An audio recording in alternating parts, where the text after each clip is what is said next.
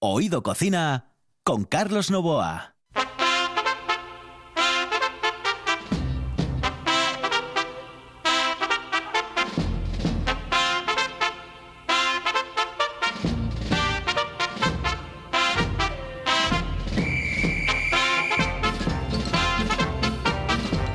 Saludos amigos, muy buenas noches. Esta es la sintonía de RPA y estamos en Oído Cocina. El programa más atípico de la radiodifusión mundial que se dedique al mundo de la gastronomía. Aquí en RPA, hoy con una cuestión muy importante, porque hoy tratamos a nuestros pequeños amigos.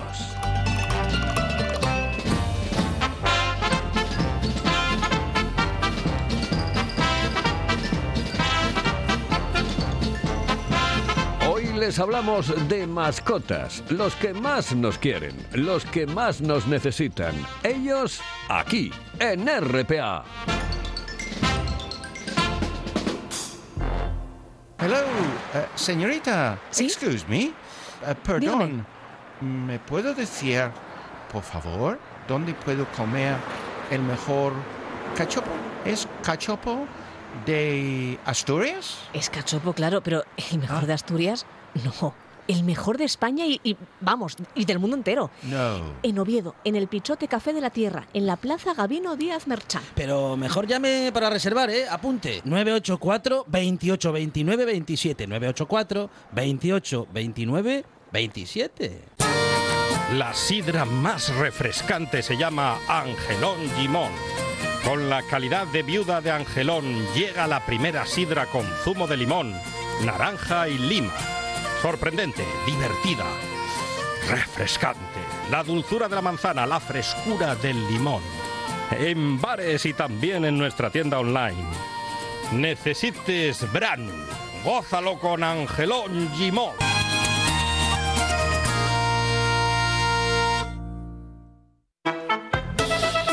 Oído Cocina con Carlos Novoa.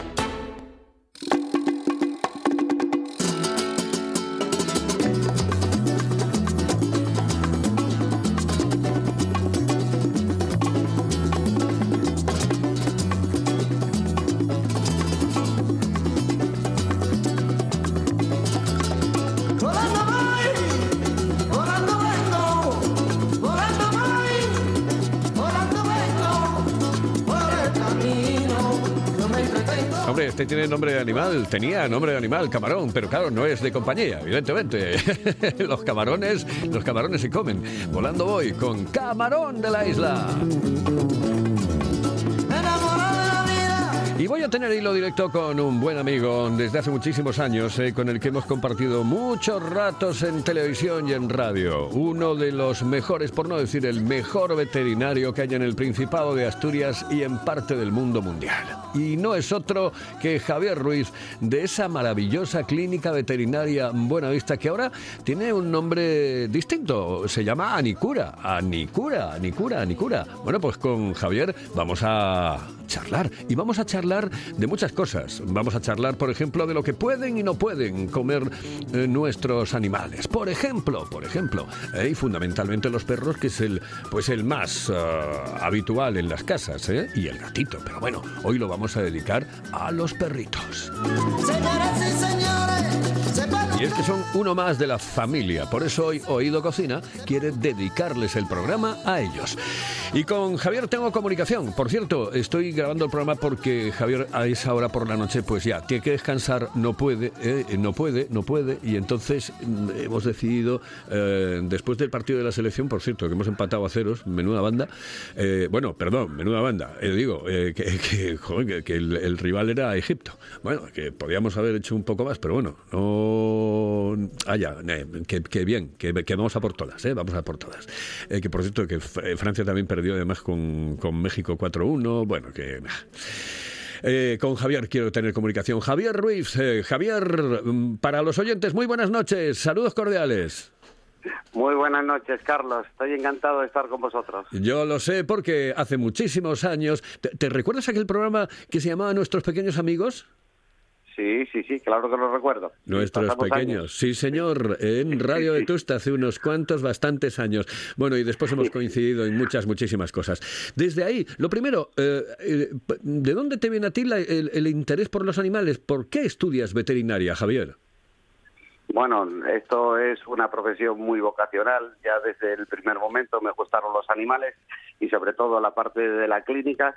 Y bueno, lo tenía muy claro, muy claro y siempre pensé que iba a ser veterinario y al final lo logré y bueno, estoy muy contento, aunque es una profesión estresante y es una profesión que, bueno, tiene sus, sus malos momentos. Eh, no la cambiaría por ninguna del mundo, pero vamos, con toda seguridad. Con toda seguridad, eh, porque además tú disfrutas con la profesión eh, como, como has disfrutado cuando inaugurabas por primera vez aquella clínica veterinaria Buenavista chiquitita, Sí. eh, coqueta, Sí, sí. pero que claro, eran los primeros, los inicios. ¿eh? ¿Cómo fue aquello?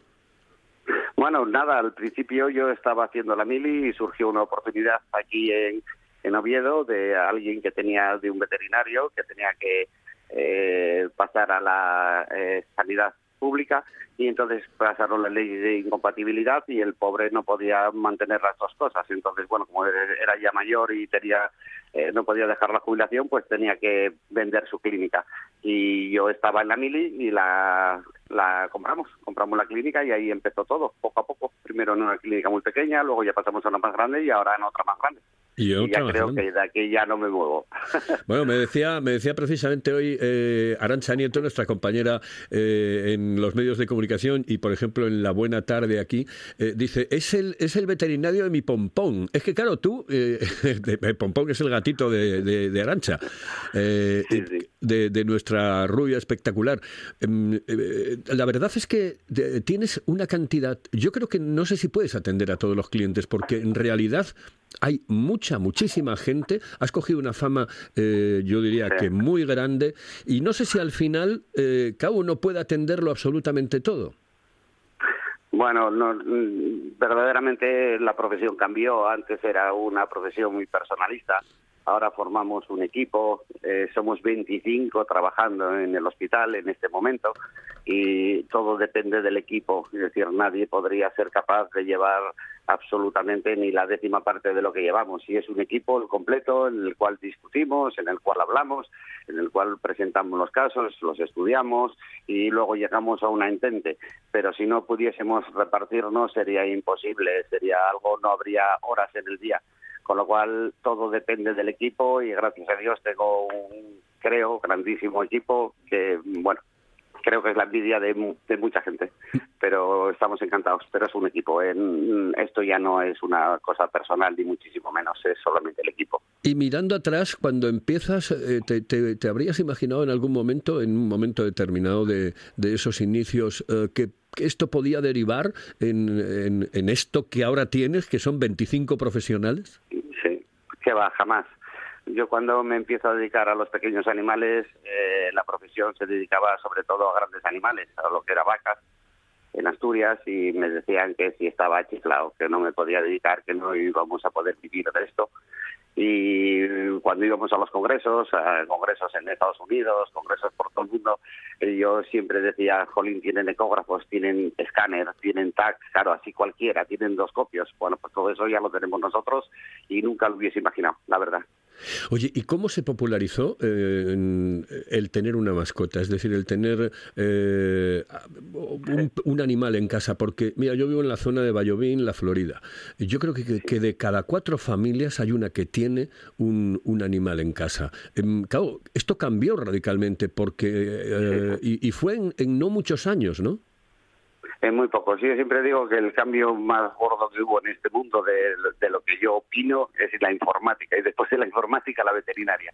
Es decir, pasamos de eh, no cuidar prácticamente a los a nuestras mascotas, es verdad que las había, pero bueno, oye, vivía la mascota hacía su vida y el propietario hacía y ahora es un miembro más de la familia es, eh, exigen, eh, bueno, creo que con razón, eh, que se les atienda perfectamente, que se les controle todos los procesos dolorosos, que dentro de lo que no sea posible, les curemos de todos sus procesos y enfermedades, cirugías, operaciones que nunca habíamos soñado y que ahora estamos haciendo porque eh, nos lo demanda la gente y antes, bueno, cuando yo empecé, pues, pues se demandaba pues muy poco, muy poco, muy poco. Era, bueno, pues ponías un fonendo, ponías el termómetro, dabas un antibiótico y poco más. Y ahora, bueno, pues no estamos lógicamente al nivel de humana, pero el cambio ha sido estra- estratosférico, es decir, cómo hemos mejorado nosotros, cómo han mejorado los propietarios en cuanto al tema de la salud de los eh, de las mascotas. Sí, sí. ¿Cuál, cuál es el animal más raro que has eh, atendido en tu vida? Bueno, tenemos de todo, pingüinos, tigres, eh, todo tipo de lagartos, anacondas, boas. La verdad es que de esos no sabemos muchos, ahí hacemos osos, hacemos lo que podemos.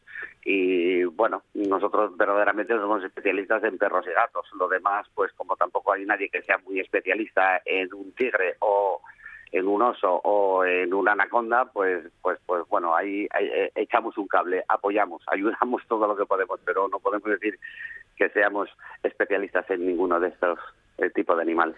Canguros tenemos, tenemos de todo. Bueno, Canguros. Sí. Es decir, chiflo.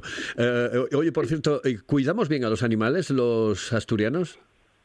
Bueno, francamente bien. Es decir, eh, yo creo que es de las eh, regiones punteras en cuidado de animales. Es decir, nosotros que estamos unidos, es decir, bueno, todos los veterinarios nos conocemos y Asturias es, eh, eh, yo creo que es la punta del iceberg. O sea, quizás no al nivel en Madrid, pero es que en Madrid hay muchos millones de habitantes.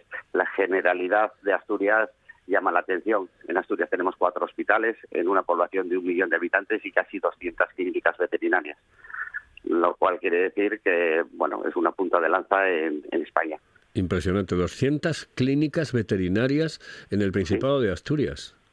Y cuatro hospitales 24 horas. Me dejas, Probablemente, sí, sí. sí, me dejas En- alucinado. Bueno, para que nos hagamos una idea, pues por ejemplo en Santander eh, se ha montado el primer hospital 24 horas ahora en Cantabria, en Galicia hay uno nada más, en el País Vasco hay uno nada más.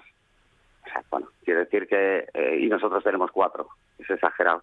Pero, eso es debido a los clientes, es decir, son los clientes los que en Asturias la verdad es que mm, el trato a las mascotas es eh, ha pegado un cambio radical. Ya había una sensibilidad antes, pero ahora es exagerado. Es decir, las chavales jóvenes, toda esta gente, es decir, tiene un amor por los animales que, bueno, que dice tu madre de mi alma. Es decir, bueno, los disgustos que se llevan y son muy serios comparado con otra serie de cosas que nos podrían disgustar más. Y el trato que hacen, es decir, y el gasto que tienen, eh, los cuidan de maravilla. Es decir, yo creo que siempre hay excepciones, por supuesto, pero yo creo que somos punta de lanza, pero en España. Claro, los que los que tenemos animales desde hace muchísimos años, eh, lo- los que desde pequeños tenemos animales, eh, bueno, pues yo ya he tenido, este es el tercer perro, eh, ya viviendo con, con mi mujer. Eh, o sea que imagínate, un pastor alemán, después un cocker americano precioso, negro, y ahora una, un sisú americano. Los, que, los que tenemos perro, los que tenemos mascotas, sabemos exactamente que dan muchísimo que hacer, que hay que estar muy encima de ellos, que cuestan dinero. Que, mm, eh, lo digo porque hay gente que, mm, eh, bueno, en ciertas... eh, eh, fiestas, etcétera, eh, va y regala el perrito. Bueno, eso no se debería de hacer jamás, pero jamás. Eh, eh, Tú si quieres un perro tienes que mm, ser consciente de lo que conlleva tener un perro. Em, Imagínate que en este momento nos está escuchando gente que está decidiendo, dice, oye, pues quiero, la verdad es que mira, me gustaría tener un perro, me gustaría tener una mascota. Hablamos de perros. Eh, eh, ¿Qué perro aconsejarías, eh, por ejemplo, mm, tranquilo, eh, no sé, ¿me, me aconsejarías algún tipo de perro concreto? Bueno, ahora con los condicionantes que hay eh, de la vida que llevamos, que todo es una vida, pues eh, todos estamos acelerados, todos estamos estresados, todos estamos... pues el perro nos ayuda muchísimo a salir de esto. Pero claro, muchas veces lo que hay que convivir con él es en un piso, y muchas veces es un piso pequeño. Actualmente toda la tendencia es a perros, sobre todo pequeños. Es decir, el que tiene pues un pastor alemán o el que tiene un mastín o tal, pues necesita tener una finca y no todos tenemos una finca o un chalet. Con lo cual, pues lo normal es que todo el mundo se aclimate al tamaño. Y, por ejemplo, los caniches minis, eh, los toys, los tekel, Eh, son perros que están muy de moda porque son perros que admiten muy bien la caza, son perros muy hogareños y son perros que bueno, que no te remuerde la conciencia el decirle tengo que estar tres horas al día corriendo con el perro como el que, por ejemplo, se compra, no sé, un Border Collie, eh, que es un perro con una actividad, con unos... Entonces, bueno, esos perros no requieren tanta actividad, y como consecuencia de ello, pues son los perros que más de moda están porque ellos conviven en casa muy bien y no necesitan eh, dos horas de esparcirse todos los días jugando con otros perros, corriendo por el monte, que no todo el mundo tiene esas dos horas. Vale, pues vamos con la comida. La gastronomía, hoy, oído cocina, dedicado a los perros y a lo que comen y a lo que no deben de comer. Bien, eh, eh, ¿es fundamental darles única y exclusivamente pienso, Javi? Vamos a ver, yo no, el- no, no es que sea fundamental.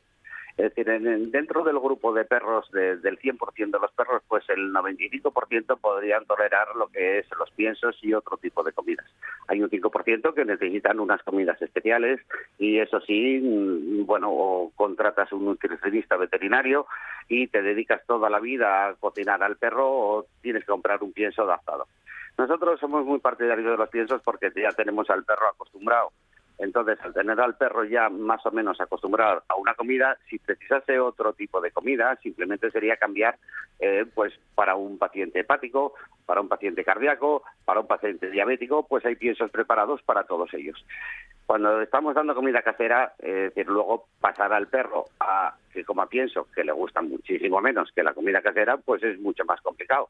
Y los propietarios se preocupan muchísimo porque el perro no come eh, con la avidez que come pues la comida casera. De ahí que tenemos la suerte de poder contar con piensos que bien pueden ser secos o latas y de esta manera el perro tiene una comida equilibrada, una comida que le va a ir bien, una comida que podemos adaptar a sus necesidades o a sus problemas, ya sean hepáticos, cardíacos, diabéticos, eh, de obesidad, es decir, de un montón de cosas. Con lo cual yo soy muy partidario de que los perros coman prácticamente de una forma exclusiva los piensos. Los piensos. Pero imagínate que le queremos dar em, eh, un premio y que no, eh, no, no le vamos a dar, por ejemplo, chuches, porque, claro, em, en muchos perros se produce incluso obesidad, ¿no? En, lo- en- en Sí, sí, ciertos claro, perros. claro, Claro, sí. claro, tú le estás dando todo el día un, eh, un- una chuche y imagínate. Claro, los perros encantados, pero, pero claro, engordan. Y engordan, y además en función de la edad del perro y sobre todo fundamentalmente de la estatura del perro, eh, eh, pueden crearles problemas, por supongo que de respiración, bueno, de todo.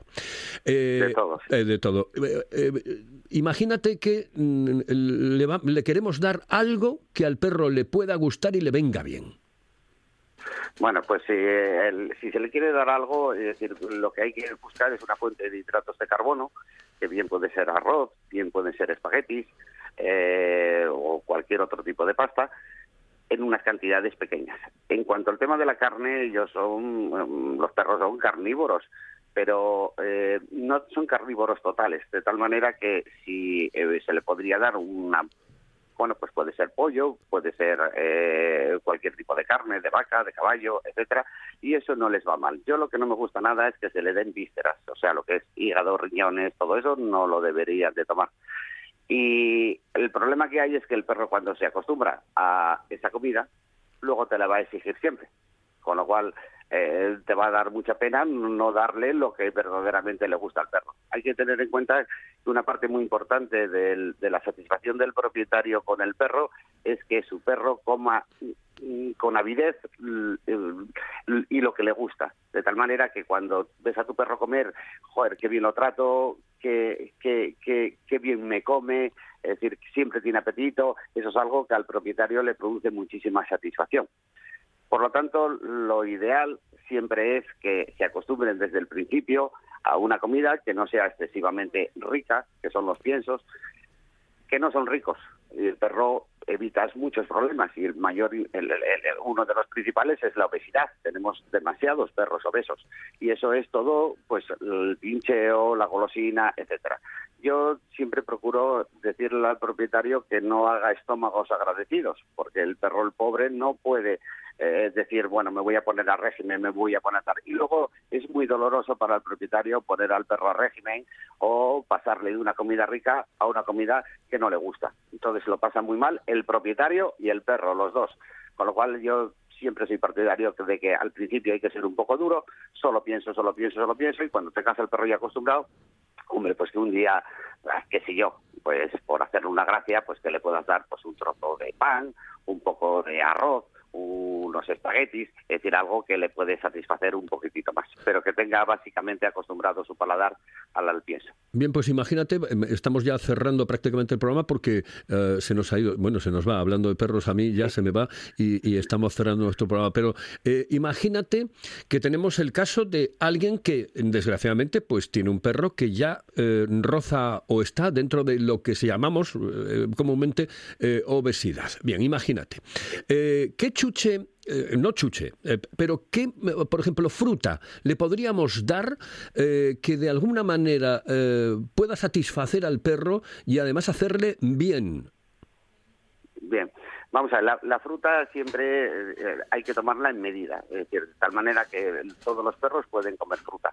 Pero, por ejemplo, decir, lo que sería ideal sería manzana o pera, es decir, frutas que no engordan prácticamente nada y que al perro que habitualmente les gusta. Otras frutas mucho más azucaradas, como son albaricoques, todo eso, hay que tener muchísimo cuidado porque se tragan hasta la pepita y luego se obstruyen. Y fresas y todo esto, pues tampoco les va demasiado bien. Yo diría manzana y pera. Un cacho de manzana le limpia la boca, el perro probablemente le guste, eh, o un trocito de pera. Es decir, yo creo que son las frutas más adecuadas para, para los perros. Bien, y legumbres, por ejemplo, que también eh, le suelen eh, venir bien al, al perro. No, no, no demasiado bien. Ellos tienen una cierta incapacidad para eh, poder digerir la fibra vegetal. Es decir, ellos hay que pensar que bueno, verdaderamente son carnívoros, no puros, pero lo que son las legumbres, lo que son pa- pavada, eh, guisantes, eh, no lo suelen digerir bien, no tienen esa capacidad de digestión porque ellos, eh, su organismo no está preparado para digerir la celulosa y entonces normalmente cuando comen guisantes pasan por todo el intestino y acaban haciendo heces con guisantes. O sea, si ves las heces del, perro, ves que ha comido guisantes. Y lo cual quiere decir que no los digieren. Yo no soy muy partidario de que coman legumbres. Vale, por ejemplo, eh, hay una, mm, no, no sé si a lo mejor estoy equivocado, pero eh, la zanahoria cocida, por ejemplo, ¿puede ser un- una buena chuche en el caso de que la acepte el perro? fenomenal. Además, es una buena fuente de vitaminas. Solamente que hay que ser siempre, siempre hay que tener medidas, porque una medida, es decir, la zanahoria es excelente en carotenos, en vitaminas, etcétera. Eh, si es cocida, mejor, porque la cruda primero no les suele gustar demasiado y, y- después no la pueden digerir como lo, se puede digerir una cocida. Pero siempre tiene que ser unas cantidades eh, que, que sean pequeñas. ¿Por qué? Pues porque muchos perros, es decir, están, eh, no digamos sobrealimentados, eh, crean eh, el riñón tiene que eliminar de- determinadas sustancias que son excesos de vitaminas y de minerales que muchas veces hasta los pueden tener los piensos y nos hacen cálculos en la vejiga.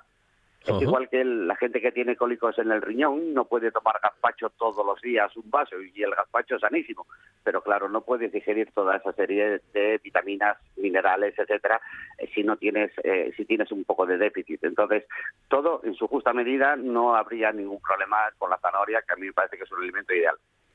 Estupendo. Oye, eh, ¿dónde, ¿dónde podemos eh, ir eh, al veterinario de Anicura? ¿Dónde, ¿Dónde tenéis la sede? Sedes. Bueno, pues sí, nosotros tenemos en, en Asturias solamente hay dos en este momento. Una está en Gijón, se llama Asturpet, y otra, el otro somos nosotros, que estamos en Rafael Altamira número 3. Rafael Altamira, número 3. ¿Y, y en Gijón? Eh, Eh, eh, Gijón es en la calle Ezcurdia y se llama Asturpet. Asturpet, exactamente. Bueno, pues perfecto. Oye, pues nada, que ha sido un placer y además es como rememorar viejos tiempos ¿eh? y viejas conversaciones Ya. que hemos mantenido sobre los animales. Con lo que yo te aprecio y, y sé además que eres uno de los tíos más capacitados del mundo para hablar de animales. Además, tu cariño por los animales excede ya a veces eh, eh, todo, absolutamente todo. Y como te conoce tanta gente, yo sé que hoy el programa va a tener un éxito muy especial, muy especial. Javi, que te mando un fuerte abrazo y que, y que nada, que eres un fenómeno. Igualmente, muchísimas gracias y gracias por los halagos, pero no soy tan fenómeno. Eres un fenómeno. Muchas gracias. Hasta luego. Gracias a ti, saludos. Carlos. Saludos. abrazo. Hasta luego, hasta luego. Javier Ruiz en la sintonía de RPA, señoras y señores. Este es el programa que intenta llevarles lo mejor del mundo de la gastronomía. Es un programa atípico, es un programa que no tiene mucho que ver con los programas a la usanza, ¿eh? porque aquí hemos podido hablar hoy de nuestras pequeñas mascotas, de nuestros pequeños amigos, de esos mejores amigos que tenemos, ¿no? Los perritos, los perros aquí en RPA. Y ellos también comen y son de la familia. Esto es Oído Cocina. Paladea el auténtico sabor de Asturias con la sidra natural M. Busto, galardonada con la medalla de oro en los premios Japan Awards 2021. Degusta el paraíso, disfruta de la tradición. Sidra natural M. Busto, desde 1939, la mejor sidra del mundo. Si piensas en chocolate, piensa en Argüelles. El chocolate nuestra pasión. Nuestro secreto, la selección de los mejores cacaos del mundo. Descubre todas nuestras variedades y sumérgete con cada bocado en un mundo de sabores, de recuerdos, de sueños. Desde 1912, el chocolate artesano está en Gijón. Piensa en chocolate. Piensa en Argüelles. Un programa de viajes, turismo, aventura e historia lleno de contenidos didácticos con los que aprender y divertirse. Un escaparate turístico donde se incluyen información sobre casas rurales, hoteles, gastronomía, turismo de aventura, senderismo, Voy a festivales. volver a salir y quiero que me aplaudáis como si fuera yo que sé. Un buen día para viajar. Un programa de apoyo al sector turístico de Asturias. De lunes a viernes a las 9 de la mañana y también sábados y domingos a las 10 de la mañana. Fíjate, lo que yo hice hoy por la mañana para comer hoy, fíjate lo que yo, garbanzos, garbanzos, oye, Garbanzo, garbanzada. Madre. Qué rico, qué rico. ¿Y no le echas guindilla? no, no, hostia, organizé malo, pasar morrales. Oído Cocina. Estos me empiezan a comer un miércoles y acaban el lunes. Con Carlos Novoa.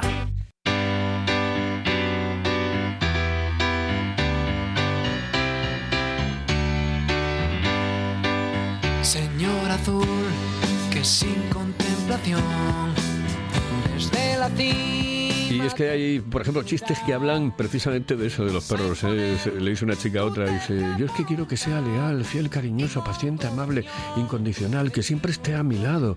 Y dice, tú lo que necesitas es un perro. dice la otra. Sí, sí, y es que los perritos es lo mejor del mundo y lo hemos eh, hecho aquí. Ese pequeño homenaje porque el pasado día 21 fue el, Día Mundial del Perro, sí, el Día Mundial de nuestras mascotas, de nuestros eh, perros. Señoras y señores, les eh, dejo con una canción de Cánovas, Rodrigo Adolfo y Guzmán que se llama Señora Azul. Y aunque piensen que está dedicada a una señora, no. Es una canción que se editó en la época pues del franquismo y habla de la censura. Sí, la señora azul era la, la censura. Aquí les dejo, en el control estuvo Juan Saiz, aquí al micrófono Carlos Novoa. Esto es la radio y esto es RPA. la mediocridad